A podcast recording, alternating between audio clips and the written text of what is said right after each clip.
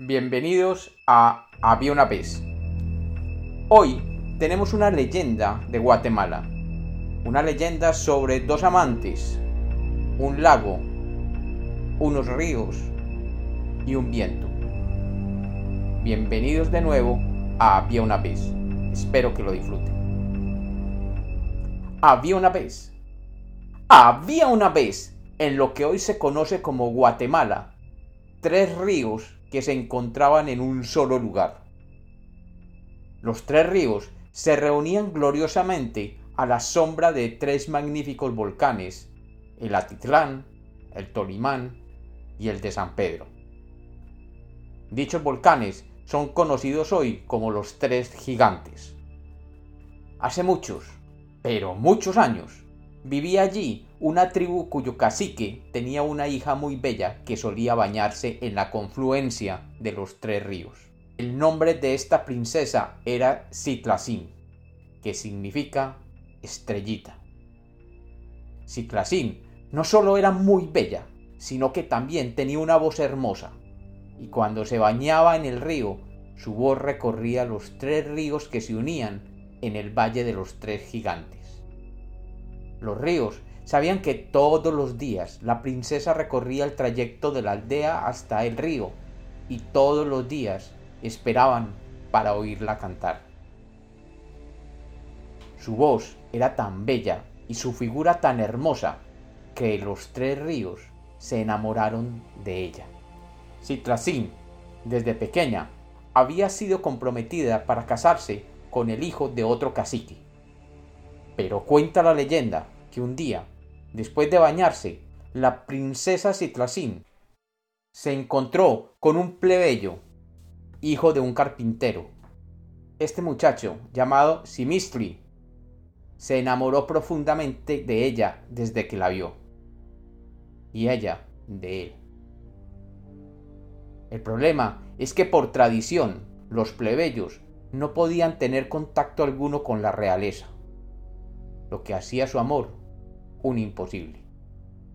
Pero aquel día su encuentro llenó de energía el cuerpo de ambos muchachos, y desobedeciendo las reglas, acordaron encontrarse en el mismo lugar entre el río y el pueblo todos los días. Desde ese día, Citratzin y Simitli se encontraban a escondidas y compartían momentos inolvidables. Un día sin pensarlo, Simitli le rozó la mejilla y la besó. El beso fue el inicio de una apasionada aventura que los hizo enamorarse y aferrar el alma hacia un destino incierto y sin futuro alguno. Citratzin, que todos los días se bañaba y cantaba, sintiendo que el tiempo del baño en el río la alejaba de encontrarse con su amado Simitli por lo que comenzó a recortar el tiempo dedicado al baño y obviamente el tiempo dedicado a cantar.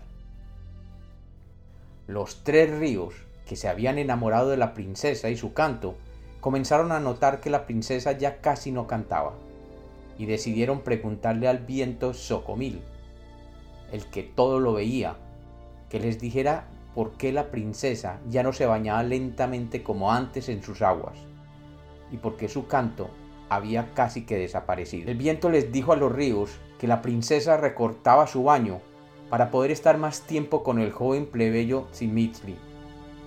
Los ríos, llenos de celos, le pidieron al viento Socomil que cuando viera que el joven plebeyo se acercara, soplara con todas sus fuerzas, llevando al joven hasta las aguas del río, para que ellos, allí, lo pudieran ahogar.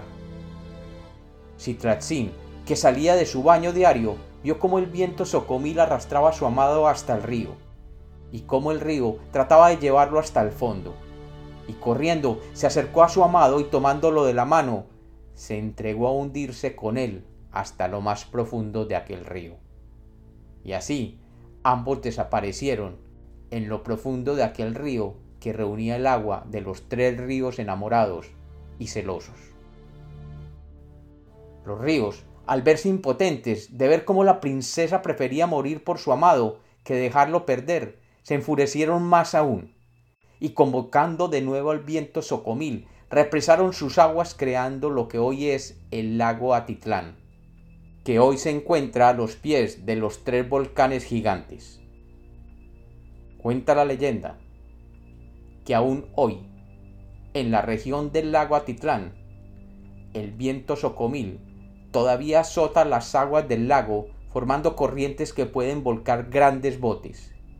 Y en las poblaciones cercanas se cuentan que cientos de lancheros han desaparecido en las aguas del lago cuando el viento socomil se levanta furioso y revuelve las aguas como protesta por la acción de los dos amantes perdidos, Citlatzin y Simistri.